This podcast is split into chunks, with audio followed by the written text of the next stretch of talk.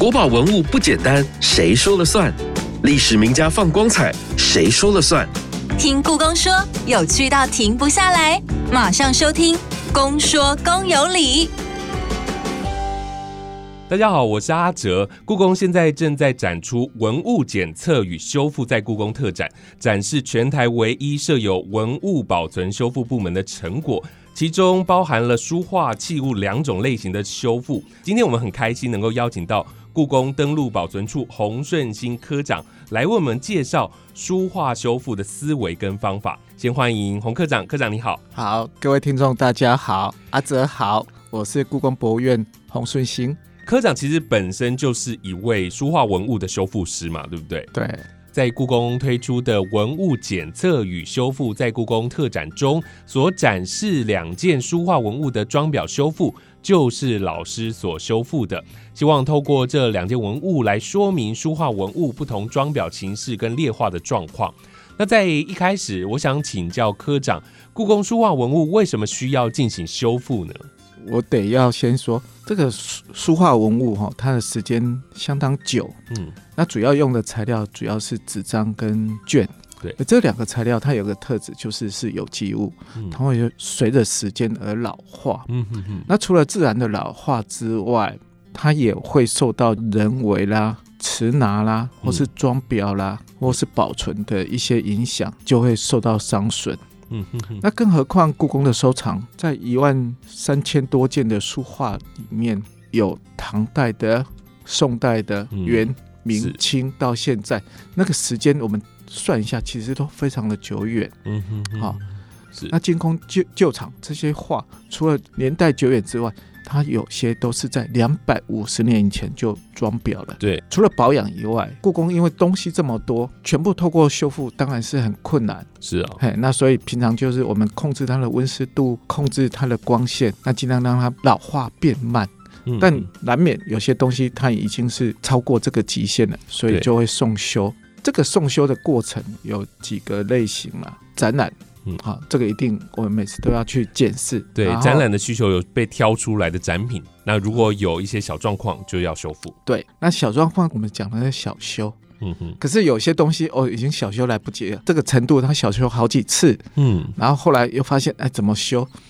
都没办法让它好。嗯。你可以想想，就是说，因为我们裱画就是需要好多层次了，嗯嗯，一张画可能后面还有好几层的纸张啊。，对，那久了以后有些折痕，那你今天要小修，就在后面。我们有一个动作叫顶条，嗯就有点像我今天穿了一件衣服，那可是我背哦酸痛，然后我再我又没办法直接膏药贴在我的背，那我贴在我的外套就隔靴搔痒，对，就完全没有益益处。这时候，哦，我们只好把你的衣服一层一层的扒掉，然后对症下药，真正需要修复的地方，嗯，就变成了大工程了，对不对？就变成了大工程。那这个就是平常我们的修复的动作。嗯哼，因为书画发展的很早，当然随着书画的发展，装裱的它历史也很久。我们整个历史至少一千五百年了。哇，这么久了，对，也就是说，在隋代之前其实就有，可是隋代以后。到了隋唐，它才真正变成一个比较完整的一个系统样。子，对，嗯那甚至当时候也有一些很重要的收藏家，还有一些官员从事这样的工作。据史料所记载，比如说历代名画记的作者张彦远嗯，他就是一个裱画高手，是，同时他也收藏。嗯那甚至当时候皇帝还特别请他教日本的使者。哦，做装裱，所以日嗯日本的装裱其实是从唐代开始，所以我们看到那日本的装裱是有点唐风的风格。了解，那一千五百年造就了我们这种装裱师变成一个古老的行业。嗯哼，我常自诩说我自己很厉害，嗯为什么我很厉害？因为我有两把刷子，啊，这个两把刷子其实就是我们工作上常用，嗯就是一把叫做胡刷，一把叫中刷。嗯哼，那这两把刷子就是在我们把纸张粘贴在一起的时候，一个很重要的工具，嗯。除了中刷以外，我们还有一件事情，纸张跟纸张连接在一起，必须要靠浆糊，这也是我们每天要去做的。嗯。所以我自己啦，从事这个工作就有点像我今天泡在浆糊里面，它一进去以后就走不开了，拔不起来了，因为它有粘性，嗯因为你会爱上它。嗯哼哼，所以其实从一千五百年就开始有这样子的书画装裱的历史了，嗯所以在这个过程当中。应该有各门各派不同的一些论点啊，有没有什么样发展的过程是影响到我们现在后世的呢？我自己特别喜爱几位，不管是是收藏家啦、画家，又会装裱的。刚刚提到了历代名画界的张彦远，唐代还有褚遂良，我们都知道褚遂良他是一个大书法家，是。其实他在唐代的时候也有掌管所谓的装潢的事情。哦，宋代呢，书法四大家之一叫做米芾，嗯他是个大鉴赏家、大书法家，也是一个大画家。因为我大学是念美术的，那我现在从事装裱，希望我将来像米芾这样的一个角色。嗯除了米芾之外啊，我们再往下来看它，还有南宋的周密的《启东野语》，里面也都很多装裱的技术。是渐渐的发展到明代，其实是一个很特别的一个朝代，尤其在明中叶以后，江南啊、苏州文人荟萃。江南因为地方富裕，造就了非常多的文人，很多的画家、名士，大家都在苏州这个地方活动嘛。嗯那所以当地的装裱也特别厉害，所以才发展出所谓的吴派书表。嗯苏就是苏州，所以有书表，这个就是个派别。其实这个派别一直影响到宫廷嗯，在记录里面啊。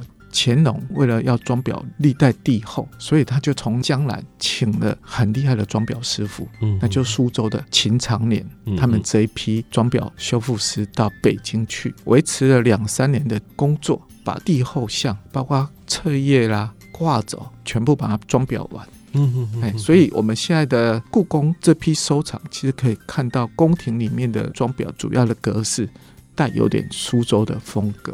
哦哦哦，所以老师，你看了这么多作品，从古至今，嗯有没有什么样的作品是你认为书画装裱、书画修复很棒的作品呢？好，这一点哈、必须要说啊，那我怎么去评断一件好的作品？嗯那通常我们去评断会分两个部分，一个是画面修复的品质，嗯好修复的好不好；另外一个是装裱的品质。张彦远《历代名画记》里面提到一个标准，就是厚薄均调，论节平稳。厚薄均调就是说你那个厚度跟薄度恰如其分，是，你大了就是要稍微厚一点，小件的就是要稍微薄一点。嗯。薄跟厚要有柔软的感觉，挂起来是平整挺拔，嗯哼哼，这样你在视觉上就会觉得很舒服。是。那其实这八个字很简单，你能懂。可是对我们作为一个装裱来讲，这是一个一辈子在追求的一个很难的境界，是，那全部都是手工的，全部都是技法，哎，因为我们这个真的是靠手艺的工作，所以整个装裱修复里面养成啊，我自己的经验呢、就大概至少要十年，十年只是一个起头哦。是，为什么要这么久？嗯因为一件修复大概它有二三十道手续，那每道手续你必须要很有经验，不是说我今天看到这个手续啊，我赶快去翻个笔记，以前怎么做，老师怎么提，嗯这样你已经来不及了。那个是一连串的。做修复的时候，跟时间在赛跑。比如说，你今天涂了浆糊，嗯你还得想想说，我下一步要怎么做的时候，浆糊就干了，那个就做不下去了。是，所以那个是有点要变成一个自然的反应，是我身体的记忆，我整个动作事先我已经规划好，嗯然后一步一步这样做。那平常呢，我们当然修复师也有压力啊，那个压力是什么？因为很多东西是现场有突发状嗯况，嗯是，所以我们前一天晚上只要在做任何一件事情，前一天晚上大概都会很不好睡啊。不好睡。因为这一次展览，我们是聚焦在两件的书画作品当中。是那第一件就是传宋代刘松年的十八学士图，第二件呢是大家比较熟悉的清代意大利籍的画家郎世宁的交趾果然图。这两件作品呢都是卷本画。在卷纸上面作画之后再装裱嘛，嗯那我们先来聊第一件的作品好了。传宋代的刘松年十八学士图，它是图卷，我知道它有名的是，它也收录在《石渠宝笈》当中哦。嗯，那根据过去科长的研究，它是明代的装裱，对不对？是它产制的时间距今也有七八百年了，就是这个很长的时间，它的劣化程度一定非常的严重了，对不对？对，我们在讲劣化之前，我必须要再把这个故事再拉回来一点点。当时候这个展览给我一个命题，只能展两件。嗯哼，我在想说，两件啊，我修过这么多，我要怎么去选择这两件？嗯，有些画是修完展览完，你要等下让它休息十八个月啦，对或是三十六个月啊这种哇有点困难嗯。那场地又这么大，我怎么去挑适合的展览？如何呈现这个修复，可以让各位观看的时候又很容易理解我们的工作，同时也可以很仔细的看到这个画嗯前后修复完的变化。所以那时候我就心里在想。哎，场地这么大，应该选择一件可以占版面很大的，所以就选择做手卷。是一一件手卷，当然会选这件手卷的最重要原因，是因为这件画我裱得很好了，嗯所以才要拿出来。裱得很好是事后我们自己来。比较当时候第一次送来我这边要修复的时候，我是没办法修的。哦这件文物总共在我手里两次，第二次我才把它修。有时候我一直在想说，我们当一个修复师是不是什么样都可以解决？嗯没有。其实我也必须要承认，有时候我们是脆弱的，嗯有时候我们要承认自己还是有一些能力上的不足，必须要再精进。听众朋友可以想象到七八百年前的作品，中间这个过程不知道经过多少人的手，过去也没有那个温湿度的掌控啊，也没有这样子保存。现在到老师的手上，看到它一定是损坏非常的严重。你一开始不修的原因是什么？我一开始不修的原因，是因为我第一次拿到这只手卷，我打开当然是前半段它破损的比较严重，因为持拿的时候还有卷手特别容易受到伤损。嗯可是越打开到最后的时候，自己心里激动起来了。那个激动，因为这件手卷非常的平整而柔软，我就打开到哪里，它就停到哪里。这其实，在我们做手卷里面，它是一个非常高难度，也是我个人一直在追求的一个目标。所以我一直在想说，这一件明代的作品，我要怎么去修它嗯？因为过去想说我做修复啊，大部分就是整卷，就是从头修到尾。嗯分开每个部分，然后把它做揭表，然后重新再加新的材料进来。嗯可是这样就失去它原有在明代那种薄而柔软的特质。嗯哼哼因为这件事情，我一直找不出头绪来，嗯哼所以我就把它放下来。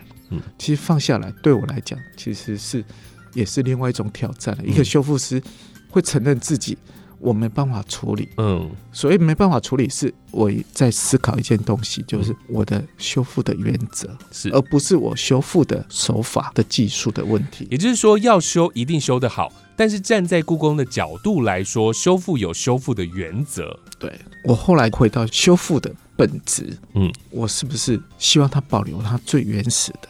因为它既然是明代，董其昌在隔水上面提了拔，然后我又看到包手这么漂亮，是一块这么漂亮的紫金锦，对，天头、银手都反映出来这明代的一个风格。嗯嗯哎这时候想到一件事情，我们修复里面有一个叫最小干预，一个修复的原则，支持我修下去。这也就是我第二次来的时候，我就用这种方式，我就把比较破损比较严重的画心之前的每个部分，我做截断点，嗯从那边开始修。后半段我就尽量不修。这件文物的劣化状况，一个最严重的原因是它画心那边有断痕，嗯就是说它过去曾经是有被撕裂过的。是那有修补的痕迹，都是过去的伤损，然后颜色掉落啦、折裂痕啊。嗯嗯嗯那另外一个很严重的状况就是那个上下边保护化的叫撞边嗯，它整个裂化状况相当相当的严重，就是完全脆化，是所以撞边我要处理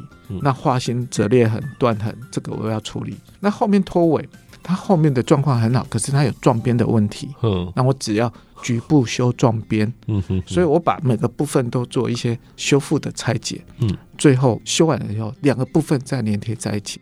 我在做这张的时候，我心里在想一件事情，我好像在跟古人致敬。那个致敬是因为我看到他表的这么好，嗯这么薄而柔软，同时对我来讲也是一个挑战，挑战我自己，嗯同时我挑战前人哦。是因为我必须要跟他一起搭配。我现在不是以我为主，我是去配合他。嗯哼哼这时候我必须要把我的任何的一个思考都用他的角度来思考。是它要薄，我就要跟着薄；它柔软，我就要跟着柔软。嗯，然后之后两件才可以前后组合在一起。是，所以这时候我说，我向他致敬，同时我也向他挑战。嗯，所以老师在拿到这个作品的时候，你在看它劣化的程度啊，嗯是不是可以发现它过去的这几百年的过程当中，也曾经被多次的重新装裱过，就是它有修复的痕迹。哦，它它修复的痕迹其实相当的明显了、我所能看到，他所留下了有二到三次的修复的痕迹。嗯哼哼哼，所以这件我认为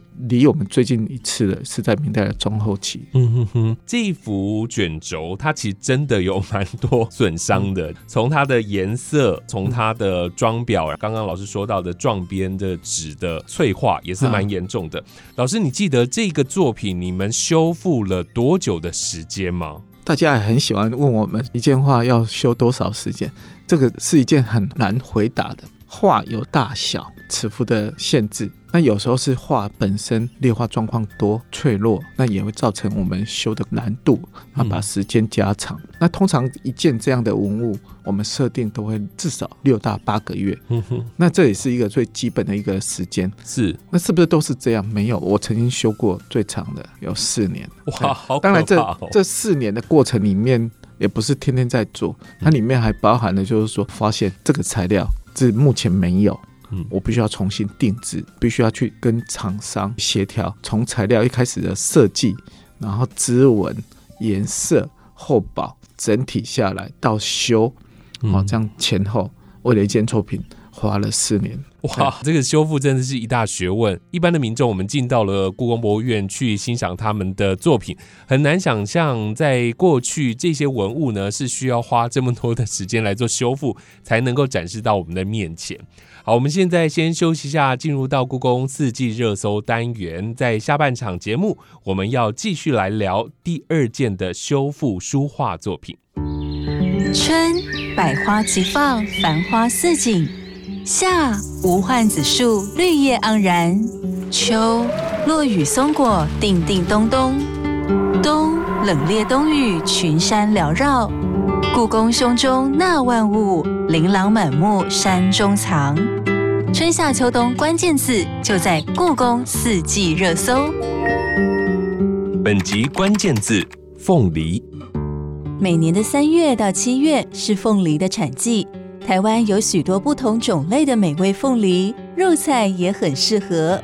但你知道凤梨叶也有用途吗？它可以拿来做纸张，性质与宣纸类似，但是耐折力和拉力都比宣纸好，适合书写、绘画。更重要的是，凤梨叶还能用来进行书画文物的修复哦。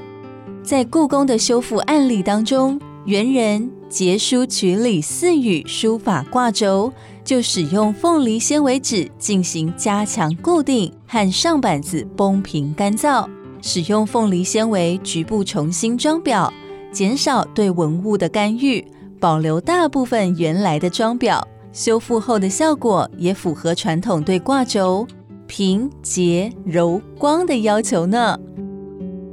听完了故宫四季热搜单元之后，下半场的节目我们要来聊第二件的书画修复案例。不过在聊这个案例之前，我有一个疑问想要请教科长。就过去我们有聊过蛮多修复的案例，然后也有各类型的修复，像是织品修复、器物修复等等。在故宫的分则是相当的清楚的，但有些文物上面它是书画，但在卷轴的地方又有织品。那你们是怎么分工的呢？故宫很多不同的修复室，总共有四个类型的修复室，嗯一个是器物，一个是织品，一个是图书文献，另外一个是书画。对，织品只要跟织物有关系的，都是织品修复师来修。那书画装裱里面用了大量的织品，对也就是说，我们一件装裱除了画以外，它旁边必须要有一些表料嗯来做保护。对，那我们装裱要修什么？假设今天这是一件绢本的话，那也是织品，那就全部交给织品修复师去修。嗯可是我们真的在分的时候，并不是用这种方式分。嗯，在我们不愿在分织品的时候，而，哎呀，怎么送修？其实一个很简单的逻辑，只要这件织品用浆糊去裱贴过，那就是送我们装裱的。我了解，所以书画文献上面如果有织品，就用浆糊来分别；如果有上过浆糊的话，就是在书画文献这边做修复；如果没有上过浆糊，就是织品修复哦。是的，没错没错。哦，这样就是分则很清楚。在这次的展览当中，我们除了聊到文物的修复，也提到科技检测。在上两集我们就特别聊到科技检测嘛。那这个部分，我想请教科长，就是说在书画文献修复之前。必须要先通过科技检测这一关吗？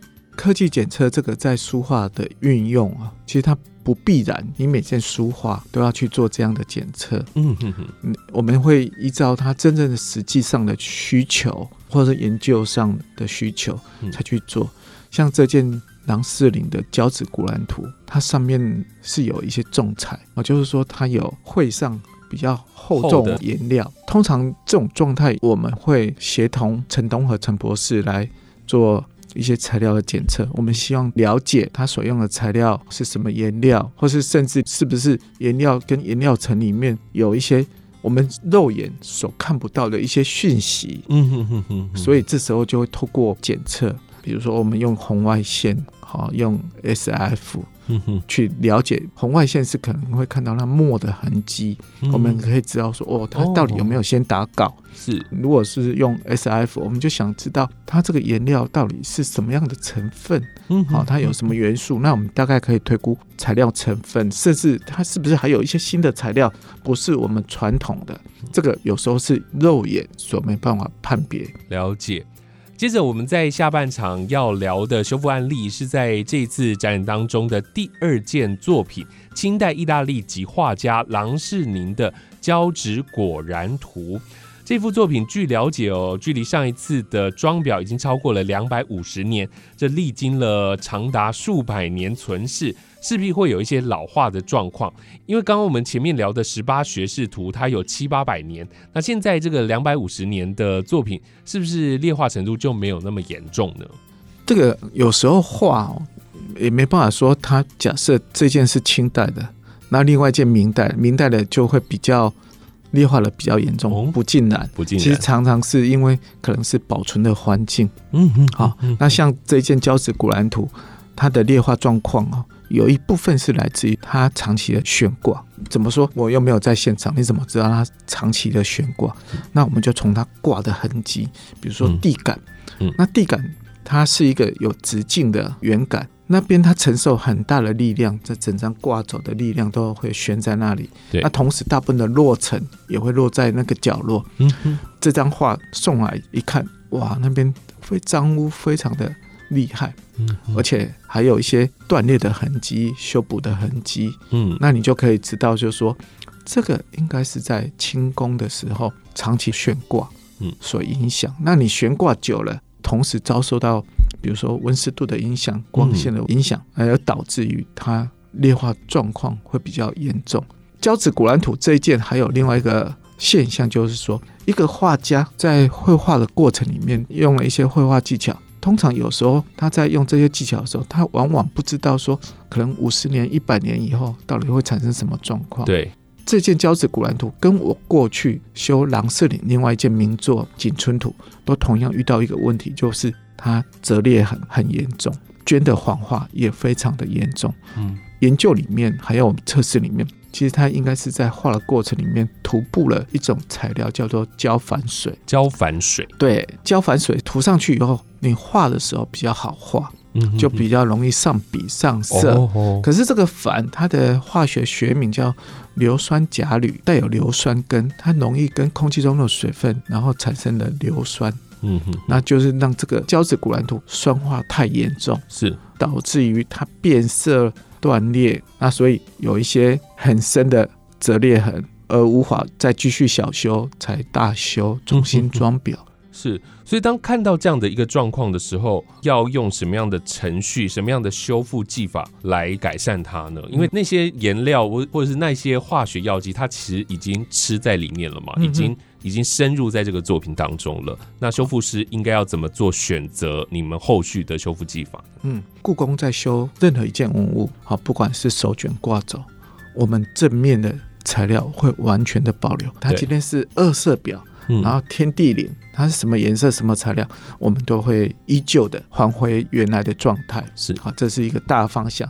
那另外一个就是我们来修画心的时候，嗯，好，假设它今天有断痕，那我修完以后，这个断了就不能再让它出现，否则折痕还在啊。嗯那颜料，假设它今天颜料脱落，已经开始有点不稳定了，这时候我们必须要把它重新加固。嗯那这个加固就是用它原本，因为颜料它是颗粒的，你颜料做完以后，你直接画在这个绢上，画在纸张，它是没有附任何的附着能力，对，所以我们这时候就要用胶。嗯。胶就是我们平常有植物胶、动物胶，可是我们这个绘画多是用动物胶。嗯。稀释以后，在颜料上面去加固它，嗯，嗯。那就可以避免它之后在装裱了，或者以后的保存颜料继续脱落或是龟裂。我们其实可以在故宫的官网上面看到这个胶质果然图，故宫有做一部修复纪实影片，嗯，那个就是老师的手艺在里头了，是。每个啊。动作都要很小心，然后不能有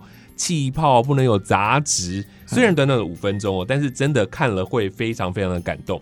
在里头有刚刚老师所说的一些步骤啦，嗯要怎么样去解体，要怎么去加固，要怎么去让画心暂时的固定。对老师要不要带着大家进入到这部影片当中？通常我们拿到一件作品哦，我们一定先去认识作品。各位听众可以想象，修复师好像就是一个文物的医生。嗯我们进了医院啊，通常要挂号，挂完号，医生会去问诊。嗯然后问完就是有点，我们去看了文物，说啊，他有什么状况，这时候可能去做一些检测，对然后把一些问题全部理清楚出来，然后我就写我的修复计划，嗯我要做哪些动作嗯，我可能准备有哪些材料。可是这是一个计划，计划永远赶不上变化，中间一直都会去做调整。对，好，那有了这样一个我对文物的整体的认识，好，然后他的病况我也能够掌握。这时候我把一件挂走，啊，打开以后，我就把它每个部分都要先去做分离的动作。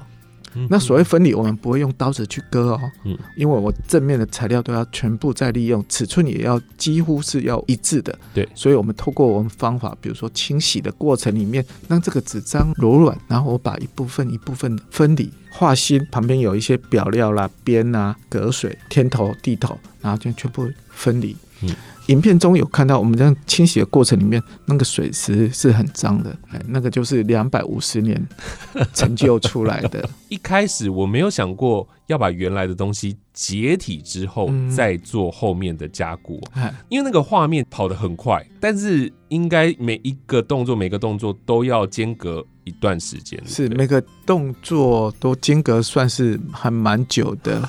哎，那里面有几个动作，我可以跟各位特别介绍一下，观众比较不能理解。我们常讲暂时性加固，嗯什么叫暂时性加固？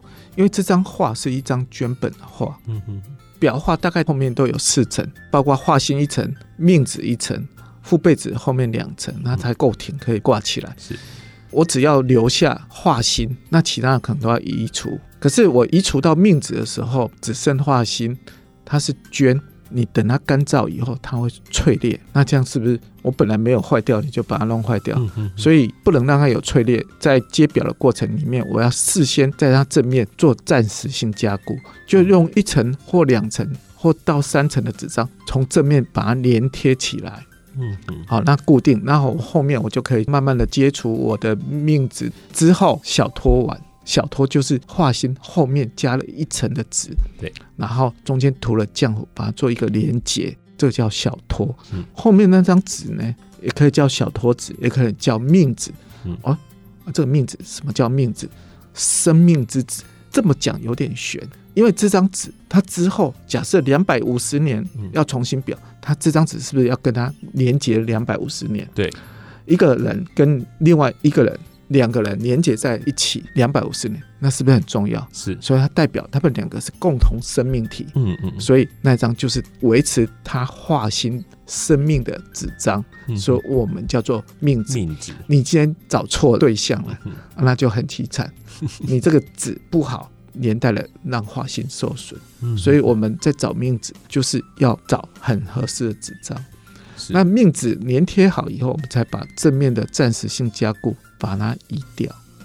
那这样才算一个完整的步骤。做到这里，我们心里其实才是一个安定的感觉，否则那个心其实都是悬在半空中。嗯。因为那个画最怕就是说你在修复的过程里面有任何的裂损，嗯嗯，在那个过程当中，修复师也会担心原本没有损坏的地方被你们弄损坏，对不对？所以都要很小心，对。所以才会有加固的这个动作，对。然后有暂时性的加固，然后嗯。前面又贴，后面又贴。我看到那个影片的时候，我就知道，有时候也不是一个人做，有时候要一群人帮你一起拉那些纸，对不对？对，现在的修复虽然我们在学的过程中，每一项动作都要自己独立可以完成，嗯可是实际上在做修复的时候，因为我们有时会跟时间做赛跑，对，所以一定是一组人同时来做协助。嗯那这也是在博物馆特别的地方。一部分是工作的需求，另外一部分是为了传承。因为在做的过程里面啊、他也知道说别人是怎么操作，别人是怎么使用材料。是是嗯是，因为现在的技术越来越进步了嘛，所以当老师你们看到过去的作品修复的工艺呀、嗯那你们要做调整，会不会就担心他下一次又裂另外一个地方？应该是说修复的经验越来越多，了解它的状况，所以这个问题不是一个大问题。哦那我们修也是整体去做加固，不会有说啊这边做完又裂了其他。嗯嗯嘿修复的时候就是很完整的一个考量。真的要请大家进到故宫去看这两幅作品哦。我自己单看影片，我就觉得非常的感动，那个前后的改变是非常大的。刚刚有说到这两幅图的修复啊，你都会希望能够跟前人并驾齐驱。这修复完之后，你给自己打多少分呢？这两幅图？这打分数其实是有点困难，但我必须回到，就是说，在故宫修任何作品，对我自己来讲，就是一个很大的成长。嗯在修复的过程里面，其实就在学习。是以往我们自己说啊，跟着其他老师在学，可是进了故宫，其实我们有更好的老师，嗯就是说跟文物在做学习。这些学习，我可能回到两百年、三百年、四百年，嗯这个是别人所没办法碰触的。修复是一个幕后的工作，我们通常是很少自己给自己打分数。嗯 我们总是希望说，我们修完的东西可以更好的呈现。是那这我们这次的展览，其实是在故宫，应该讲起来是规模来讲，还有内容来讲，是第一次以文物修复跟检测当展览。对。嘿，以前默默的在后面做了非常多的事情，其实很多人都不知道的。嘿，你要我打分数啊？我觉得我自己可能给自己九十分啊。嗯，我给你一百分。谢谢谢谢谢谢。真的，在这个修复的过程当中，是需要有很多的耐心、细心的嗯，而且也要有热情，对不对？对，那个过程是非常的枯燥的。那你要把它完成，然后呈现在大众的面前。那大众看到，他可能看到了。里头的色彩，看到里头的笔触，过去都不知道，其实是修复师做了非常非常多的工作，他的装裱也是要花很多的工的。嗯，你说我们的工作会不会很枯燥？喜欢做的人，他就是喜非常喜欢，享受，非常享受，可能个性使然呢、其实长期站在文物的背后，一样的，希望你们来看这次的展览，除了看我们前后修复的差异，我们修复的思维、修复的方法，我更期待各位还是回到作品本身，因为修复完，你在欣赏的时候，你可以看到更多的细节，这其实。才是我们修复师最重要的一个工作。身为修复师，会不会希望能够有更多人进入到这个领域来呢？以修复师的职责就是维系文物的生命。对，那这个生命除了我去做之外，我觉得以修复师的思考，应该是说我这个经验是需要被传承。是这个传承的过程，其实就是对文物延续生命的另外在延伸。嗯哼所以我自己有觉得说，把自己的经验把它累积起来，适时的传授给后面的同仁嗯或是学生，这也是我必须要去做的一件事情。好，今天真的非常谢谢老师很精彩的经验分享哦。其实透过文物修复师的专业的判断跟巧手，我们才可以看到这些文物它们延续生命哦。那现在我们看到这些数百年前的作品哦，真的都是仰赖着修复师的帮忙啊。那下回你在欣赏这些书画作品的时候，除了认识文物本身的历史，还有欣赏它的艺术美学，真的可以看看文物的装裱设计，还有它的修复历史。当然，也非常推荐大家去看故宫现在正在推出的文物检测与修复在故宫特展，展出时间会到二零二三年六月十号，千万别错过了。再次谢谢科长跟我们的分享，谢谢啊，谢谢阿泽。越听越上瘾，就是爱听公说公有理。